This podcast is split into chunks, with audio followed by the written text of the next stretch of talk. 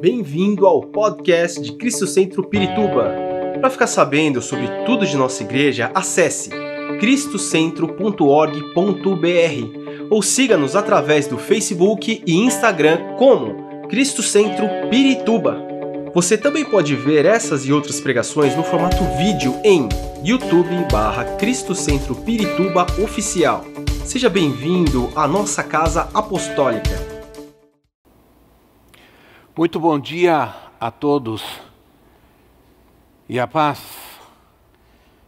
É muito bom estar aqui, ter vocês outra vez conosco em nossas redes sociais, ouvindo a palavra, adorando a Deus e podendo constatar os milagres que Ele está fazendo em nosso meio, nesses dias tão difíceis que nós estamos vivendo. Glória a Deus por isso e Quero dizer a vocês que nós estamos firmes e Deus está a, a, fazendo grandes coisas em nosso meio. Continuamos trabalhando, orando, servindo, pregando a palavra e o Senhor nos, está, nos tem ajudado em todo esse tempo.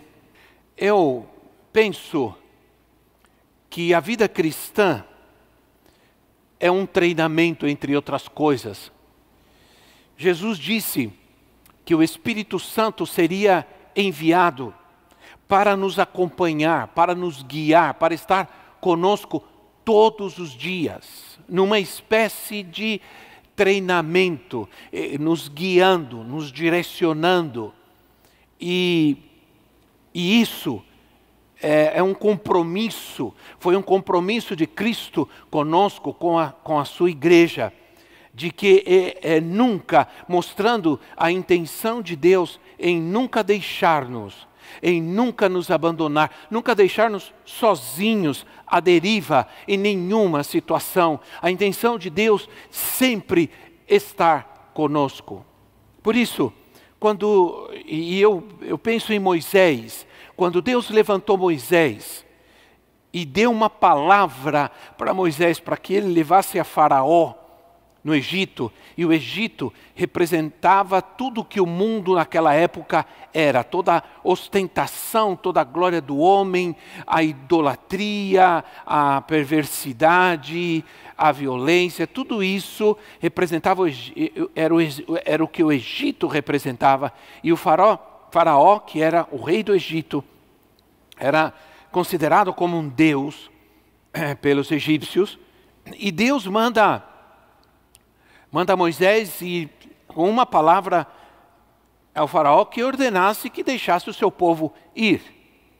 Ao contrário do que Moisés provavelmente esperava, ao contrário do que ele esperava, é, houve resistência. Faraó resistiu e a situação ficou pior do que antes.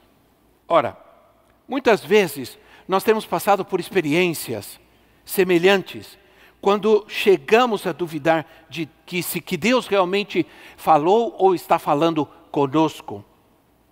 Ora, nós pensamos em desistir, jogar tudo para cima e fugir. O maior teste da fé é quando parece que ela não está funcionando. Vou repetir para você.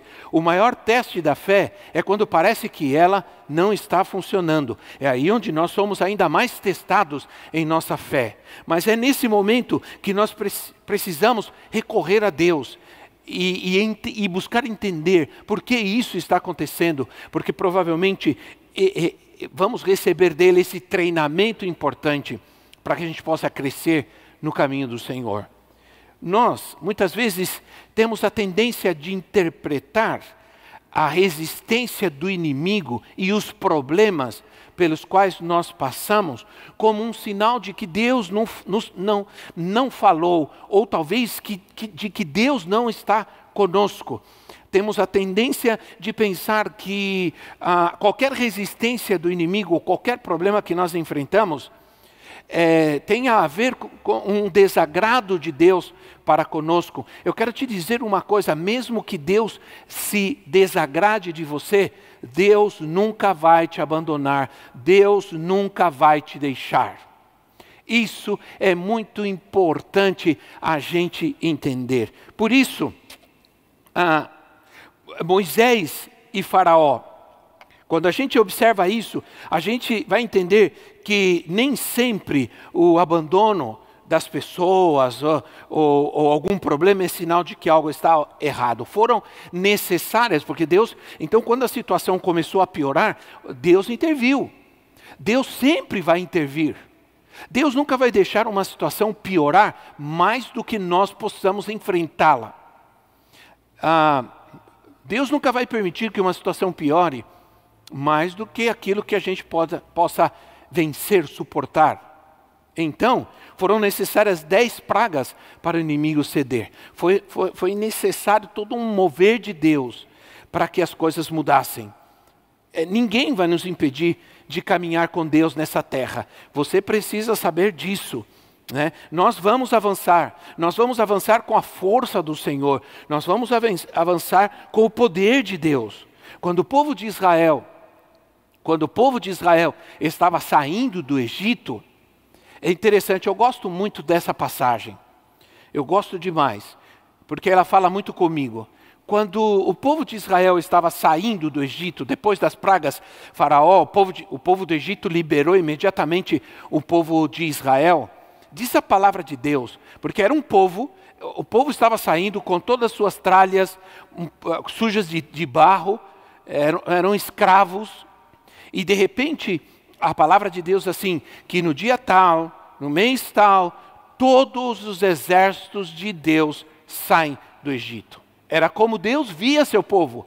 Deus via seu povo como um exército. Não importa como o mundo nos vê, o importante é como Deus nos vê. É como Deus nos vê. Não podemos nos inclinar e nos intimidar diante dos ataques daqueles que não conhecem a essência de sermos povo de Deus, de sermos igreja de Cristo nessa terra. Nós não podemos nos inclinar diante de decisões é, contra aquilo que nós sabemos que é essencial para nós, que é a igreja. Eu creio que neste momento nós estamos, sim, obedecendo a uma situação, nos sujeitando, nos sujeitando a uma situação, porque nós estamos entendendo que precisamos ser solidários, amorosos com aqueles que estão sofrendo neste momento, com aqueles que estão padecendo, com, com aqueles que perderam seus entes queridos e estão vivendo um momento extremamente, profundamente emocional. E nós, como igreja, estamos sensíveis a to, todo esse povo, orando, clamando a Deus e, e obedecendo para que, que entendam que nós também queremos ter cuidado, nós tem, também nos cuidamos e queremos cuidar daqueles que estão conosco. Estamos tomando atitudes assim, porque nós estamos é, mostrando que somos pessoas é, solidárias, fiéis, leais, obedientes, neste momento que é um momento peculiar, um momento diferente. Mas não vamos permitir que interfiram na igreja, não vamos permitir que interfiram amanhã em qualquer outra área da igreja, porque ou da família, porque já tentaram, estão tentando interferir na família, estão tentando interferir é, na, na educação, na formação das, das, dos nossos filhos, e, é, e, nós não vamos permitir, assim como na igreja, porque é, é, é interessante a gente perceber que são, organi são organismos né, é, criados por Deus para abençoar o homem e para abençoar a sociedade, estão sendo terrivelmente atacados. Né, e nós precisamos ficar firmes e, e deixar bem claro que nós não vamos ceder a qualquer interferência à igreja. Ah, acabo de ler que nos Estados Unidos, agora há pouco eu estava lendo que nos Estados Unidos, cinco vezes tentaram interferir eh, nos templos, nas igrejas, e o Supremo Tribunal Federal dos Estados Unidos é, que ao meu ver parece ser mais sério que o nosso, não permitiu e declarou que os templos religiosos são tão essenciais como os templos comerciais. Como os templos comerciais. Então vejam bem, é, nós não vamos permitir esse tipo de interferência. Agora, por que Deus permite uma situação de crise? Por quê? Em primeiro lugar, Deus permite uma situação de crise para produzir em nós perseverança. Ele quer produ produzir na sua vida perseverança. Se nós estamos falando que nós estamos em um treinamento constante de Deus, pelo Espírito Santo, então Ele está produzindo constantemente algo em nós perseverança. Tiago, capítulo 1, versículo 2 a 4. Tiago, capítulo 1, versículo 2 a 4, diz assim: Meus irmãos, considerem motivo de grande alegria o fato de passarem por diversas provações, pois vocês sabem que a prova da sua fé produz perseverança, e a perseverança deve ter ação completa, a fim de que vocês sejam maduros e íntegros, sem lhes faltar coisa alguma. Olha, este versículo de Tiago nos mostra que aquilo que nós estamos falando é verdadeiro, fundamenta aquilo que nós estamos falando. Se Deus nos está treinando, nos guiando, nos ensinando pelo Espírito, Ele está fazendo isso com um propósito. E o propósito está aqui: perseverança, gerar em nós perseverança, madurez, integridade. Ora, como cristãos, toda situação na nossa vida tem um propósito de Deus. As situações boas ou ruins, ou as difíceis, o Senhor sempre nos está preparando, o Senhor sempre nos está treinando e o Senhor sempre está nos ensinando.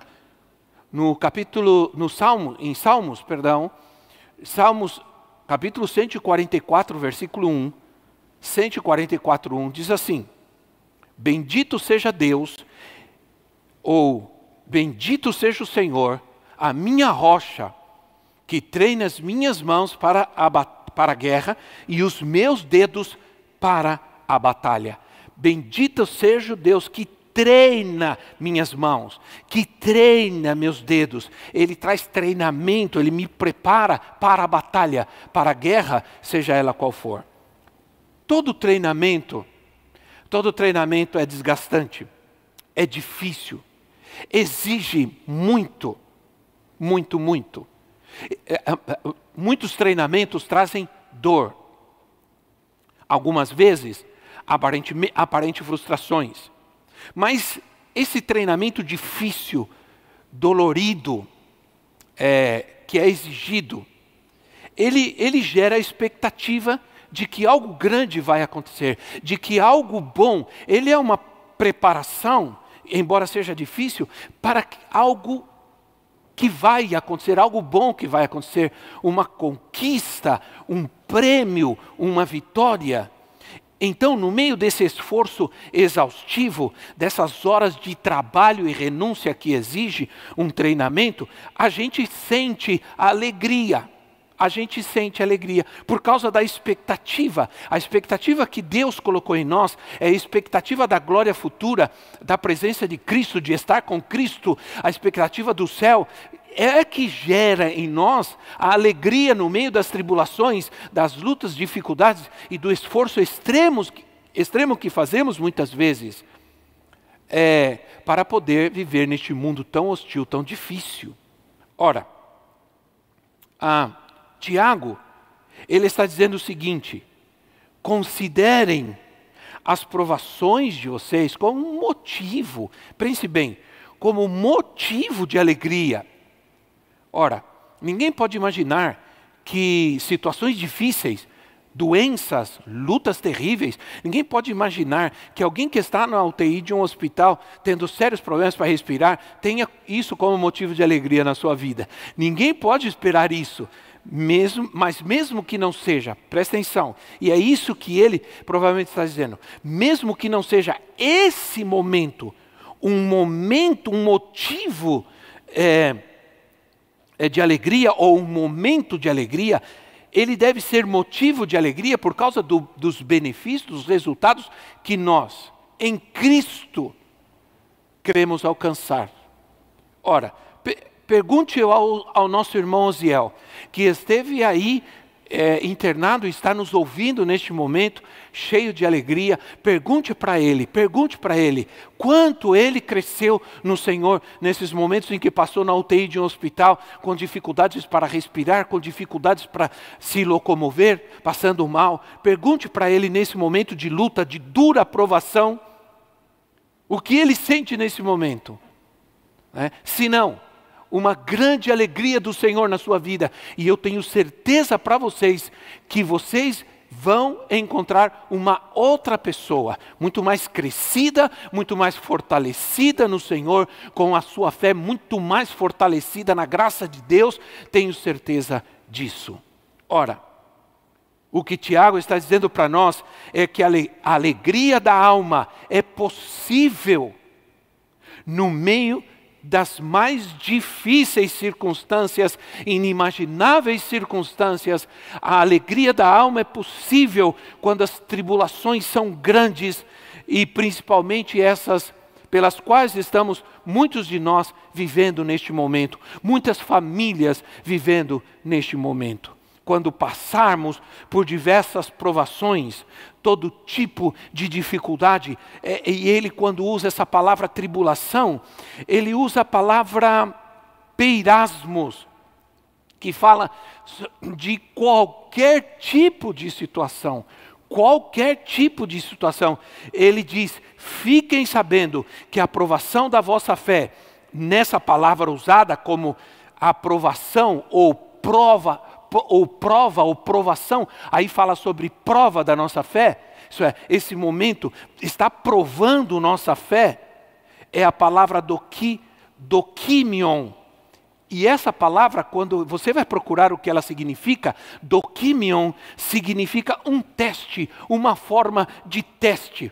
Portanto, meus irmãos, a aprovação testa nosso caráter, nossa, nosso caráter cristão e a nossa confiança em Deus.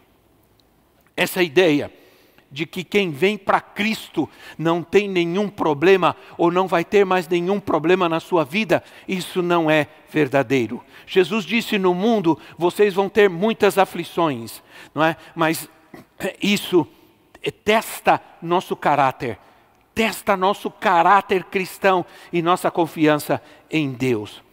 A perseverança a perseverança, ela é a rainha das virtudes, dizem. Porque aquele que persevera, ele alcança os seus os objetivos. A própria Bíblia diz: aquele que permanecer até o fim, aquele que perseverar até o fim, será salvo, alcançará a salvação. Ora, aquele que persevera alcança seus objetivos, então a perseverança é tão importante. Aqueles que andam de um lado para outro, que desistem diante de qualquer situação ou oposição, que mudam constantemente. Porque a situação, as situações não são como eles querem, não chegarão a lugar nenhum. O aperfeiçoamento, o aperfeiçoamento exige perseverança.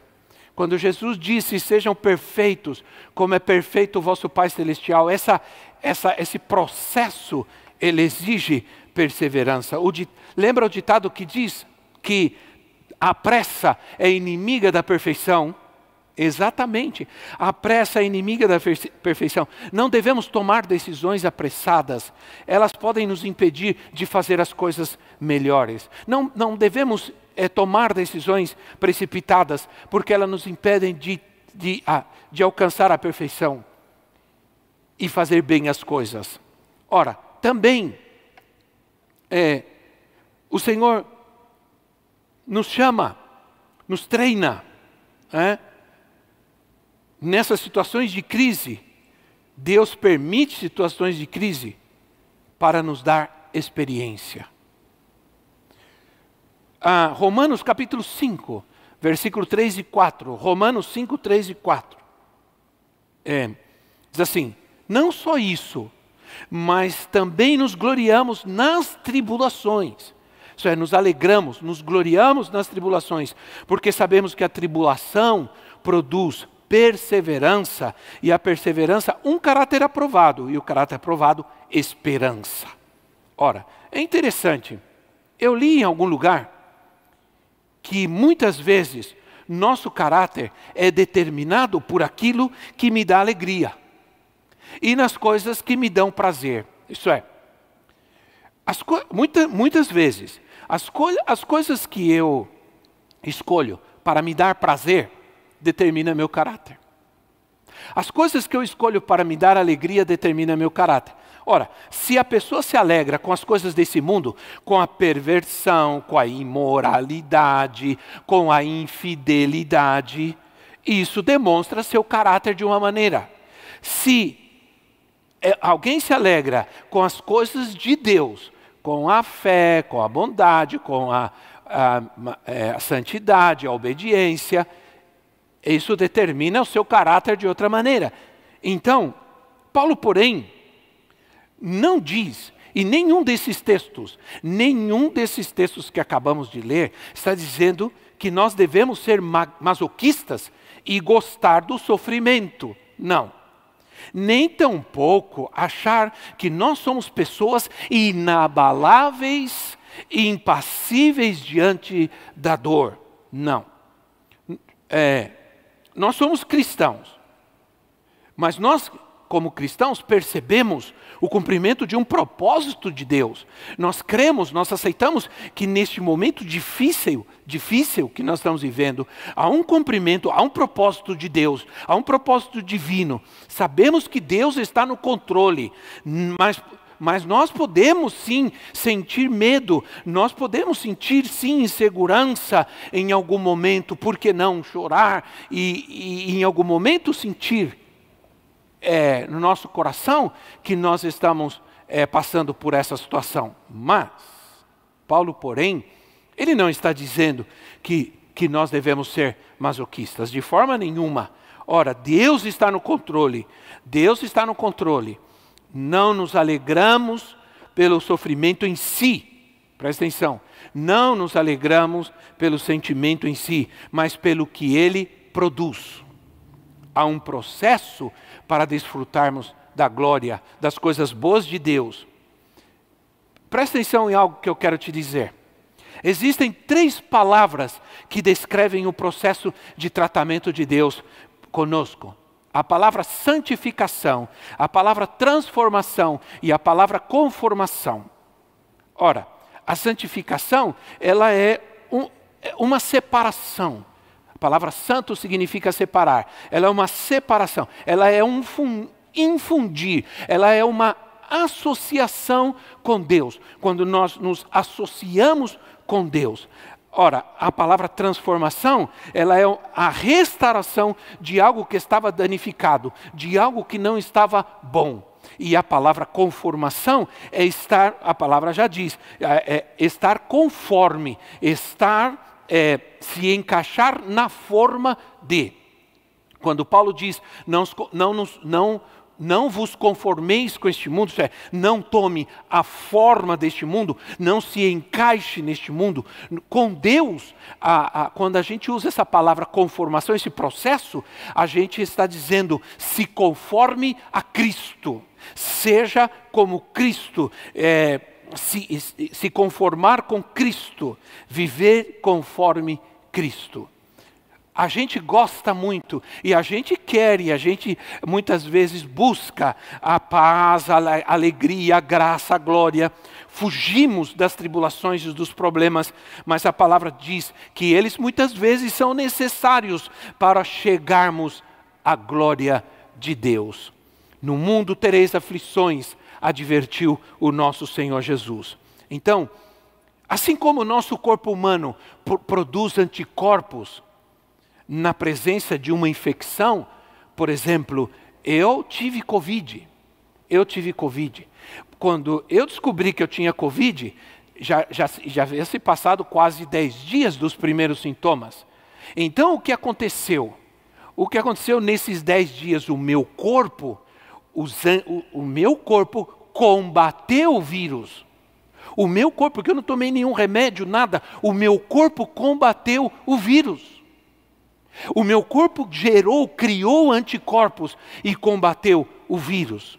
Então, entenda uma coisa: o sofrimento produz perseverança necessária para que ele seja suportado. A perseverança no meio das lutas e tribulações vai produzir, ó, o sofrimento, perdão, vai produzir essa, essa, essa perseverança necessária para suportá-lo. E quanto mais perseveramos, mais esperança nós temos de que Deus vai trazer a libertação e a cura.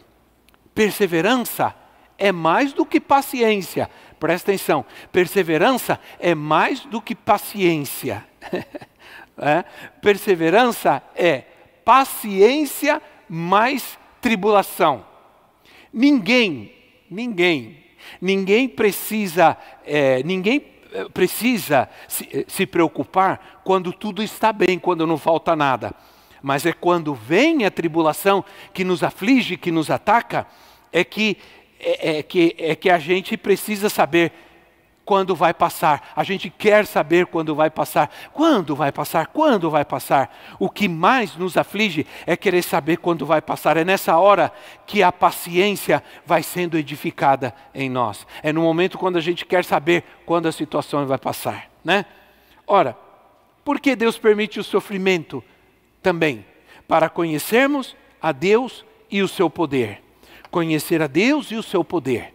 Leiam comigo 2 de Coríntios capítulo 12, versículo 9 e 10. 2 de Coríntios capítulo 12, versículo 9 e 10. Diz assim: Mas ele me disse: Minha graça é suficiente para você, pois o meu poder se, se aperfeiçoa na fraqueza. Portanto, eu me gloriarei ainda mais alegremente em minhas fraquezas, para que o poder de Cristo repouse em mim. Por isso, por amor de Cristo, regozijo-me, me alegro nas fraquezas, nos insultos, nas necessidades, nas perseguições, nas angústias, pois quando sou fraco é que eu sou forte. Que que maravilha! Na verdade, olha, Preste atenção no que eu vou descrever para você aqui. Preste atenção. Na verdade, a vida cristã é um paradoxo. Trabalhamos no descanso, muitas vezes caminhando, caminhamos quando estamos parados, guerreamos, ganhamos uma batalha sem guerrear. Essa é a verdade. Algumas vezes o, de, eh, o, o Senhor disse ao povo de Israel: fiquem quietos não façam nada, apenas observem o livramento que eu vou dar para vocês. Né? Então, só recebemos quando damos, somos exaltados quando nos humilhamos, temos mais fome ainda quando comemos, quanto mais comemos, mais fome temos. Apesar de termos de tomar a cruz, sabemos que o jugo de Cristo é leve e suave, no mesmo princípio, então eu quero dizer agora, que no mesmo princípio do jugo de Cristo, que é leve e suave, no mesmo princípio afirmamos que o poder se manifesta na fraqueza. O poder se manifesta na fraqueza. Ora, eu tenho um exemplo é, bíblico, eu tomo um exemplo bíblico de vários homens da Bíblia. Se você ler Hebreus capítulo 11, você vai ver lá que ali fala sobre homens, sobre a fé e sobre os homens de fé, exemplos de fé, eu chamo os heróis da fé. A Bíblia disse que esses homens, muitos deles, eram fracos, disse que eles tiraram das suas fraquezas, eles tiraram forças. Da fraqueza tiraram forças. Isso está em Hebreus capítulo 11. Ora, um desses homens foi Noé. Noé, como muitos pensam, ele não recebeu só é, forças de Deus para construir uma arca. Ele recebeu forças de Deus para ser irrepreensível num mundo corrompido, num mundo maligno, em um mundo violento. É, Deus deu a ele forças para permanecer firme nos seus valores, na sua fé. Isso é muito importante para nós entendermos nos dias de hoje, minha gente. A irrepreensibilidade é fundamental para nós nos dias de hoje, como povo, como igreja de Cristo. Se Noé fosse pensar que ele poderia construir algo inimaginável como a arca, é? certamente ele se desesperaria. Mas Deus tinha os planos, Deus tinha os recursos e Deus estava no controle. Deus pediu a Noé apenas, apenas aquilo que ele podia fazer com as suas forças, não sozinho. Não sozinho, jamais Noé sozinho poderia fazer algo tão grande como, como a arca, mas com a ajuda de Deus, com as forças de Deus, com a presença e a sabedoria e graça de Deus na sua vida, ele pôde, ele conseguiu. Deus não nos pede aquilo que nós não podemos fazer, mas quando Ele nos pede, e sim vai nos pedir, Ele nos vai dar forças para isso, nos vai dar sabedoria e graça. Não devemos ter medo diante de tudo o que está acontecendo. Como igre... Nós não estamos aqui fechados aqui sem ninguém, aqui é porque nós estamos com medo de alguma coisa ou de alguém. Não não estamos com medo de ninguém, não estamos com medo de ninguém nós estamos aqui sendo prudentes, nós estamos aqui agindo com prudência, prudência com, é, com racionalidade, mas nós, em qualquer momento, nós, ao sair dessa situação, estamos aqui de volta e ninguém vai nos parar, porque nós somos povo de Deus. Ora, Noé era um homem justo e íntegro, diz, a, diz a Gênesis capítulo 9 que Noé era um homem íntegro. Pense bem, diz que ele era um homem íntegro, era um homem justo. Agora você vai no versículo 11 e dá uma olhada como estava o meio em que Noé vivia, como estava a sociedade na época em que Noé vivia. Versículo 11 diz assim: Ora, a terra estava corrompida, é Gênesis, viu gente? 6 11. Ora, a terra estava corrompida aos olhos de Deus e cheia de violência. Cheia, corrompida e cheia de violência. A palavra corrompida envolve muitas coisas: a corrupção, a maldade, a, a, desobediência, a rebeldia a Deus, a desordem, a idolatria, a, a, enfim, a promiscuidade, enfim, tudo o que você pode imaginar em Gênesis, no, capítulo, no versículo 5, Deus já tinha feito uma análise da situação do mundo, e ele diz que, o, que, que ele viu a perversidade do homem, que a perversidade do homem tinha aumentado tanto, mas tanto, tanto, que tudo aquilo que ele pensava, tudo aquilo que ele fazia é, em seu coração, era sempre para o mal. O homem já não conseguia fazer nada bom. E esse é o mundo que nós estamos vivendo. Eu estava vendo uma passagem de Timóteo em que Paulo fala a Timóteo que nos dias, nos últimos tempos sobrevirão dias difíceis e ele começa a falar sobre o caráter, a moral, a atitude do homem que vai viver nesses dias difíceis. Olha, creio que hoje, mais do que nunca, nossa fé deve mover-se nesse sentido. Força para não se corromper, força para não temer, para sermos o que temos que ser, perseverar na nossa fé, na nossa confiança em Deus, na oração, perseverar e perseverar, mesmo que parece que não está acontecendo nada, isso não é verdadeiro. Imagina quanto tempo levou Noé construindo aquela arca. Um barco quando nunca tinha chovido na terra, quando aquelas pessoas não sabiam nem o que era um mar, um rio, não, não sabiam nada disso. Ele estava construindo uma. Imagina quanto tempo fazendo isso. Como teve que perseverar Noé naquilo que Deus lhe havia falado. É, não podemos, irmãos, é, nos desanimar diante das imposições do sistema o sistema não vai nos impor nada, porque não vamos nos dobrar. Não podemos ouvir alguém dizer que o templo não é essencial e ficarmos parados. Seja quem for. Na época de Noé, não era uma condição diferente da de hoje. Hoje, corrupção, violência, principalmente nos países, nossos países. Noé vivia no meio de toda essa situação, mas Noé era um porém. Noé era um porém, Noé era um diferencial em não se corromper é? e ser diferenciado. Sabe o que vai fazer a diferença hoje no meio do caos que nós estamos vivendo? Violência, prostituição, desvios, mentira, comportamentos terríveis, casamentos falidos, desonestidades e outras coisas.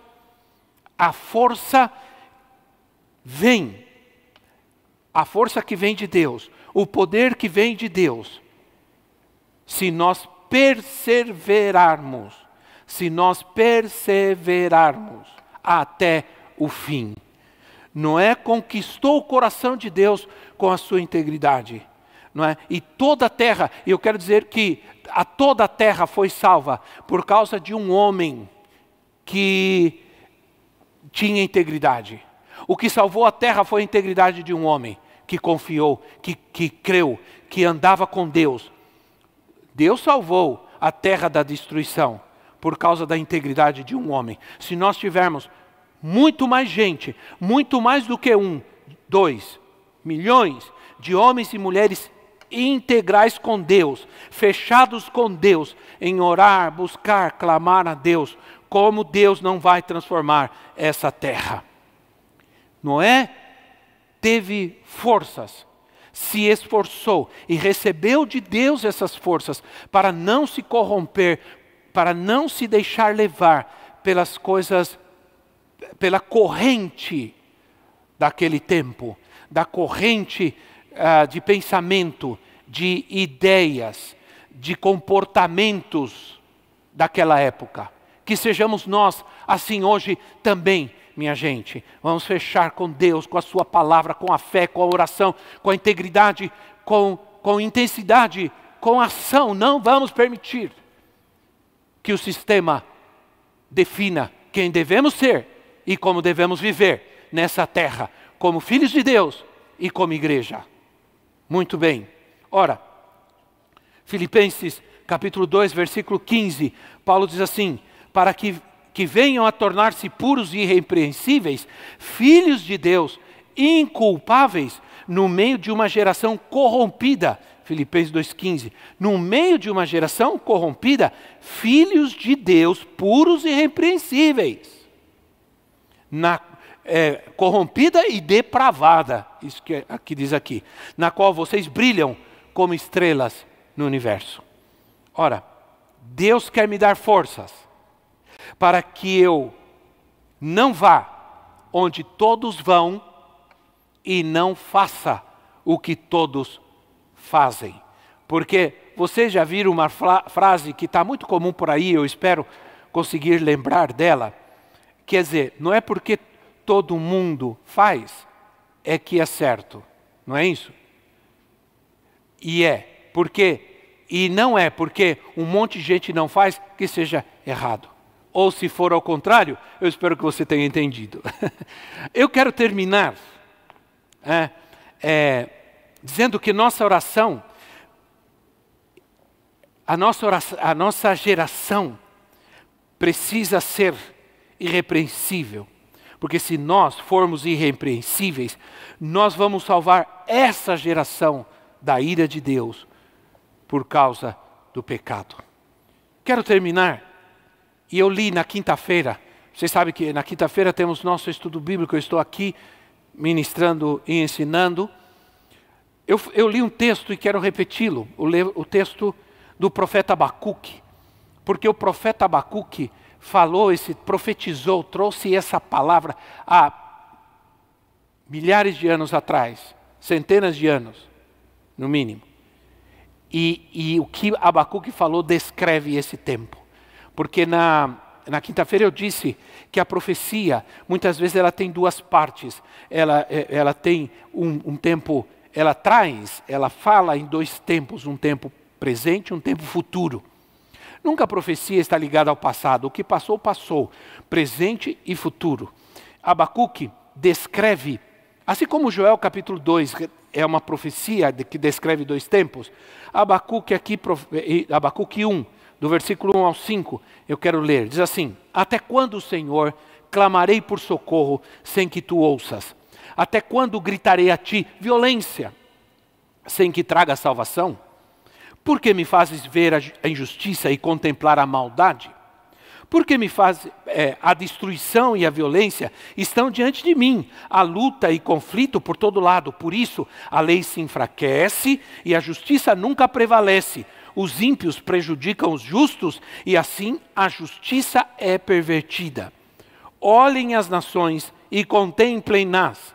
Fiquem atônitos e pasmem, pois nos dias de vocês farei algo que não cre creriam se lhes fosse contado.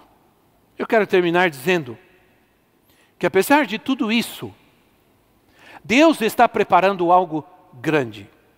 E isso não é um slogan, um chavão religioso. Deus está realmente preparando algo grande.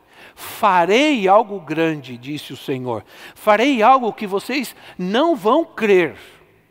Nos dias de vocês, isso é, na nossa geração ainda, nós vamos ver ainda Deus fazer algo grande, algo que nós não imaginamos e não pensamos. Deus está preparando para cada um de nós, para a nossa vida, para a nossa família, para os nossos filhos em nome do Senhor Jesus Cristo. Em nome de Jesus Cristo. Eu profetizo isso na sua vida, eu profetizo isso na sua casa, eu profetizo isso na sua vida, no seu casamento, eu profetizo isso na vida dos seus filhos, em nome de Jesus Cristo. Eu profetizo a bênção de Deus, a alegria do Senhor tempos de grande mover de Deus, tempos de paz, tempos de prosperidade, como esses, esses irmãos que acabamos de ver hoje aqui, que nesse tempo todo de pandemia, compraram casa, compraram apartamento, compraram casa de praia, trocaram de carro. Isso, se aconteceu na vida de alguém, vai acontecer na sua vida também. Embora essa não seja a tônica da nossa mensagem, e não é, a tônica da nossa mensagem é coisas grandes Deus tem e vai fazer na tua vida e na tua casa, em nome de Jesus Cristo. Esperamos que esta mensagem tenha te inspirado e sido uma resposta de Deus para a sua vida. Quer saber mais sobre Cristo Centro Pirituba? Siga-nos nas redes sociais no Facebook, Instagram e YouTube ou visite nosso site em cristocentro.org.br.